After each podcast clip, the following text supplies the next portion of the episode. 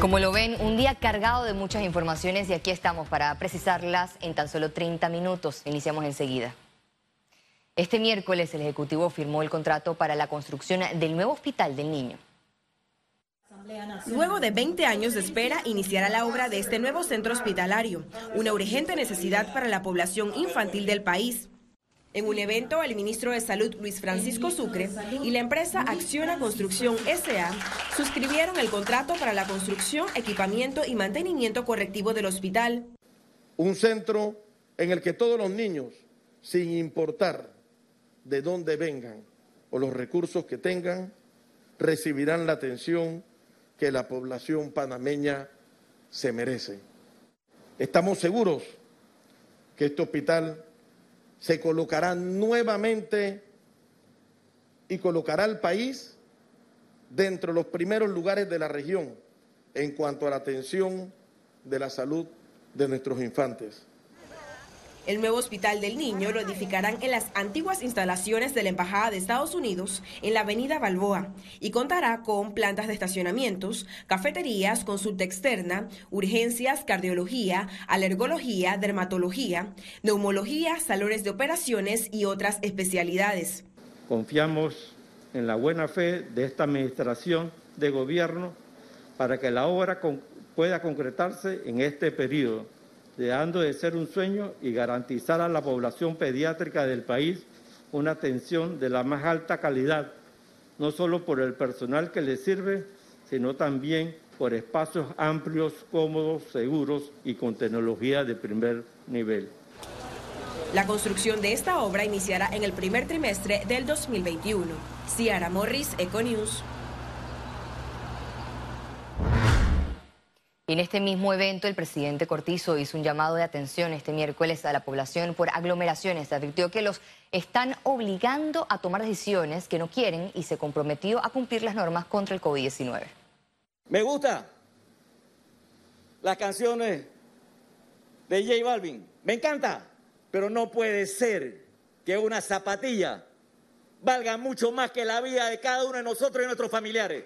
Hay que usar la cabeza porque nos están obligando a tomar decisiones que no queremos tomar.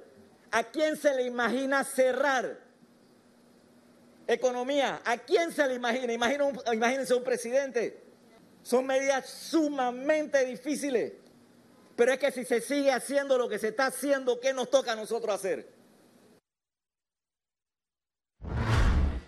Y sobre este mismo tema, el miembro del Comité Asesor del Ministerio de Salud manifestó que no se contempla cierre total en fin de año y dejó claro el balance con prioridad en evitar aumentos de casos. Hay un balance porque también si cerramos todo de nuevo y, podemos hacer un colapso económico y no podemos negar eso. Y esto no es en favor de ninguna parte, es una, es una situación difícil para el país, difícil para el mundo. Las decisiones tienen que ser muy analizadas y se analizan. Aquí no se toman decisiones arbitrarias e inmediatas. Panamá registró 23 nuevas defunciones en las últimas 24 horas. Veamos en detalle las cifras del MINSA. El reporte epidemiológico de este miércoles totalizó 182.977 casos acumulados de COVID-19.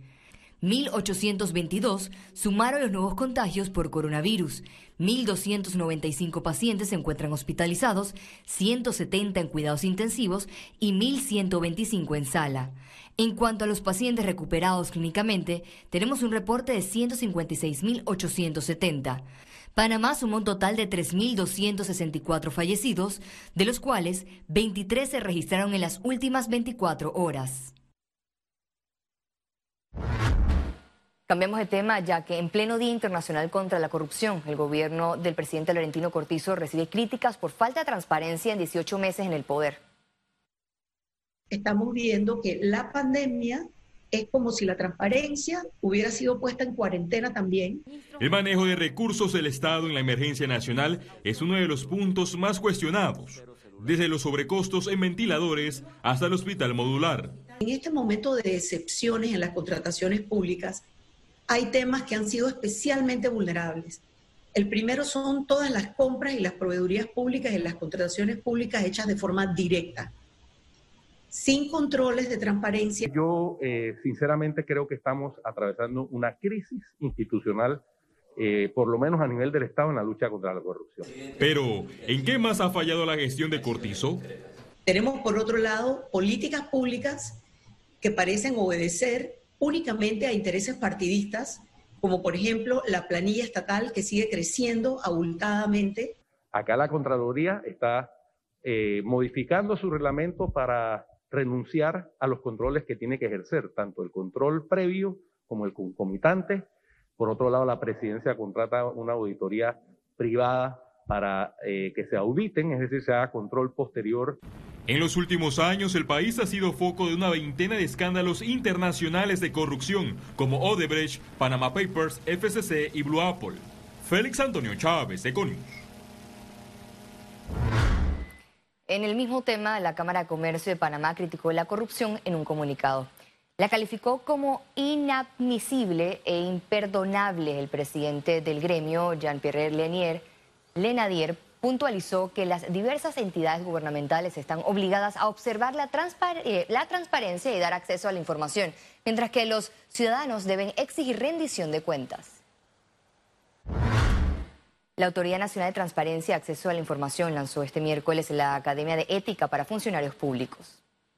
La directora de la ANTAI manifestó que la corrupción le cuesta al mundo el 5% del Producto Interno Bruto y que en medio de la pandemia servidores del Estado panameño fueron involucrados en irregularidades, reveló que la institución este año recibió 73 denuncias por particularidades, 22 de oficio y 35 anónimas, donde se sancionó a un funcionario público por uso indebido de bienes del Estado y negar acceso a la información hemos dado respuesta a denuncias recibidas que se han registrado en el año 2020. denuncias que hemos desglosado en 73 recibidas por particulares, 22 de oficio y 35 anónimas. Actualmente tuvimos la oportunidad de sancionar casos por nepotismo, por uso indebido de bienes del Estado, por ejercicio inadecuado del cargo y por negar el acceso a la información a ciudadanos y ciudadanas que concurrieron, en este caso, ante diversas instituciones públicas, gobiernos locales, en búsqueda y protección de su derecho. La Asamblea Nacional salió al paso de las críticas y defendió la creación de nuevos corregimientos. En un comunicado, el órgano legislativo confirmó que continuará impulsando leyes de corregimientos, con estudios territoriales que traerán autoridades electas y presupuestos. Ellos piensan, porque como ellos ayudaron a crear ese corregimiento, pues entonces ese corregimiento le va a pertenecer eh, políticamente a ellos en las elecciones. Eso no solamente es un error, sino que le estamos causando un daño económico al país. Esto va a ocasionar un gasto público enorme y nos preocupa porque ya sabemos por la experiencia y el manejo económico que tenemos de que el próximo año va a haber una disminución en los ingresos del Estado. Entonces, crear nuevos corregimientos en esta situación me parece muy irresponsable. El presidente Cortizo sancionó dos proyectos impulsados por el diputado Benicio Robinson 11 nuevos corregimientos en Bocas del Toro y la creación de la comarca Naso Tijerdí. En la lista de espera de la firma presidencial también hay seis más en la comarca Gunayala. No me parece correcto, eh, me parece meramente político. Es una estrategia para tratar de ganar adeptos y para ganar eh, apoyo en las próximas elecciones. Él, en lo personal y su eh, granaje político, dicho en exactamente por parte del PRD, lo que están buscando es canonjías políticas, dar favores específicos a una población necesitada, vuelvo e insisto, no es que no, no lo necesiten, pero mal utilizados esos fondos. Ahí está el escándalo de los bates. El legislativo mantiene en el debate una serie de proyectos de ley que sumados crearían 41 nuevos corregimientos y tres distritos. Félix Antonio Chávez, Econius.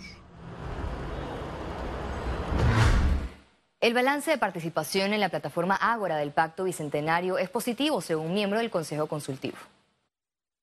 Esto es algo que se está construyendo de abajo hacia arriba, que valida eso que llamamos poder ciudadano, participación ciudadana. Si ustedes entran, y esto es lo más transparente eh, del mundo, a la plataforma Ágora, van a poder ver la cantidad de propuestas que ya en un corto tiempo se han estado, se han estado haciendo. No solamente propuestas eh, una forma volitiva por parte de ciudadanos y ciudadanas y organizaciones, sino debate que se ha formado ya entre propuestas, entre las distintas propuestas, porque esa es una, una cosa que uno puede hacer en la plataforma. El director nacional de Organización Electoral, Osman Valdés, presidirá de forma interina la Comisión Nacional de Reformas Electorales durante la ausencia por enfermedad del magistrado del Tribunal Electoral, Alfredo Junca. La decisión tomada por el Pleno del Tribunal Electoral mediante decreto empieza a regir a partir de este jueves 10 de diciembre del 2020. La Comisión Nacional de Reformas Electorales sesiona todos los jueves de forma virtual.